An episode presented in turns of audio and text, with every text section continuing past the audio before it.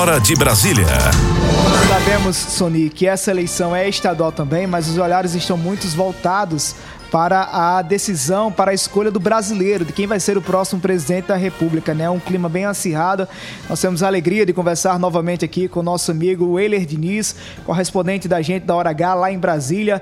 Weiler, tudo pronto na capital da República para as eleições deste ano?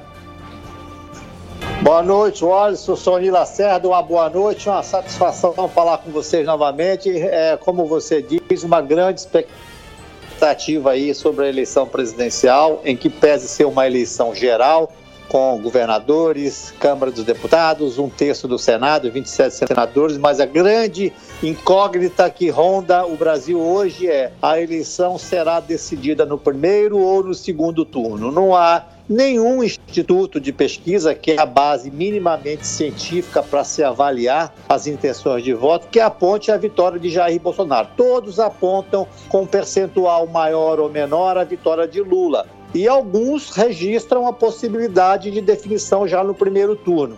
Eu, desde sempre, o Alisson, tenho trabalhado com a média numérica de todas as pesquisas. Isso quer dizer, você somar todas aquelas intenções de voto, jogar aí no agregador e ver o resultado. Esse agregador hoje está dando 52% dos votos em Lula contra 36% de Bolsonaro, ou seja, indicando que pode haver uma decisão já no primeiro turno. O Weiler, diante desse cenário que você nos coloca, como é que está o clima aí em Brasília? Porque é, recentemente houve, houve muitas manifestações, a segurança precisou ser reforçada, Exército, Polícia Federal, a própria Polícia do Distrito Federal. Como é que está a segurança, principalmente aí na esplanada dos ministérios, para esse domingo? Olha, para domingo será até uma, uma espécie de rotina, viu, Alisson? O, o problema será depois, porque diante dessa dessa ameaça recorrente de baderna, de balbúrdia, de ameaças às instituições, ou seja, esse balão foi progressivamente sendo esvaziado. É, é, essa, esse dia de hoje mesmo tem um fato muito relevante sobre isso, que foi o alto comando do Exército indicando que quem ganhar vai levar, ou seja, deixando Bolsonaro falando sozinho nesse discurso de quartelada, quartelada que ele vinha insinuando até antes de ontem, naquelas lives que só dele, que só causam tumulto, problema, insegurança, sobressalto e instabilidade. Ou seja, é, a democracia foi testada e o Alisson vencerá mais uma vez. Ô, Weiler, é, nesses dois últimos anos, principalmente nesses dois últimos anos, os olhares também se voltaram muito para o Congresso Nacional. Você acredita na renovação do Congresso Nacional?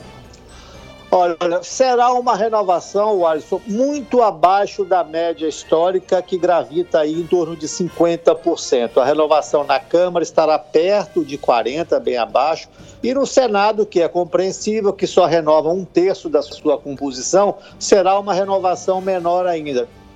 O, o, que explica isso totalmente é uma coisa, uma anomalia que foi criada nesse governo chamada de orçamento secreto. Isso privilegiou as cúpulas partidárias, implodiu os fundamentos básicos da Constituição, que é a publicidade e a impessoalidade de uma peça que deve ser pública, e esse orçamento secreto mal utilizado, utilizado para malversação, para desvio, para compra de votos, vai justificar aí, vai explicar essa baixa renovação da Câmara dos Deputados.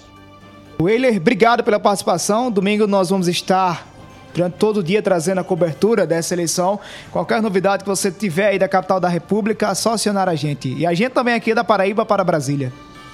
Tá bom, Alisson. Espero que todos compareçam à eleição, votem democraticamente no candidato que acharem que eh, se aproxima mais das suas convicções, mas não deixem de votar.